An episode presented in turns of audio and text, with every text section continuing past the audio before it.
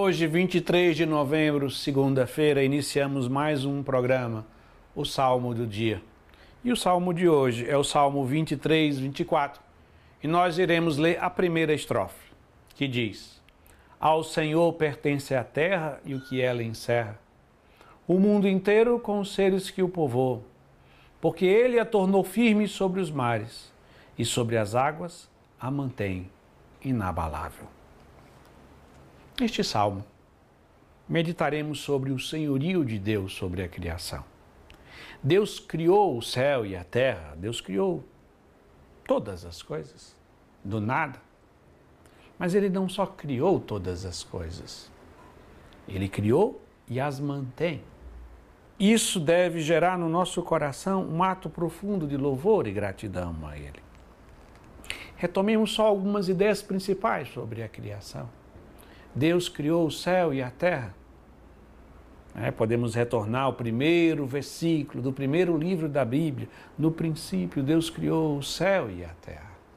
O que, que significa o céu e a terra?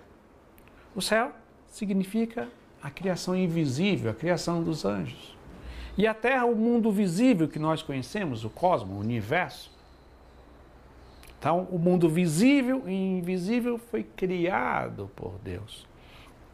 Mas Deus não entregou a este mundo, tanto visível como invisível, o céu e a terra, a simplesmente obedecer a leis naturais, a qual ele continua velando pela obra de suas mãos, cuidando amorosamente e por meio da sua providência divina, governando perfeitamente todas as coisas. Que neste dia o seu coração se encha de gratidão ao ver o céu, a lua, uma árvore, um animal, toda a criação. Mas lembre também da criação invisível, dos anjos, especialmente do seu anjo da guarda que te acompanha e te protege e te ilumina, te ajudando no caminho da salvação.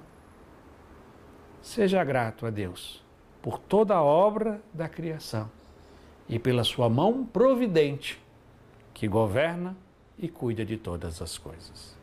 E assim, rezemos mais uma vez essa primeira estrofe do Salmo 23, 24. Ao Senhor pertence a terra e o que ela encerra, o mundo inteiro com os seres que o povoam, porque ele a tornou firme sobre os mares e sobre as águas a mantém inabalável. Amém.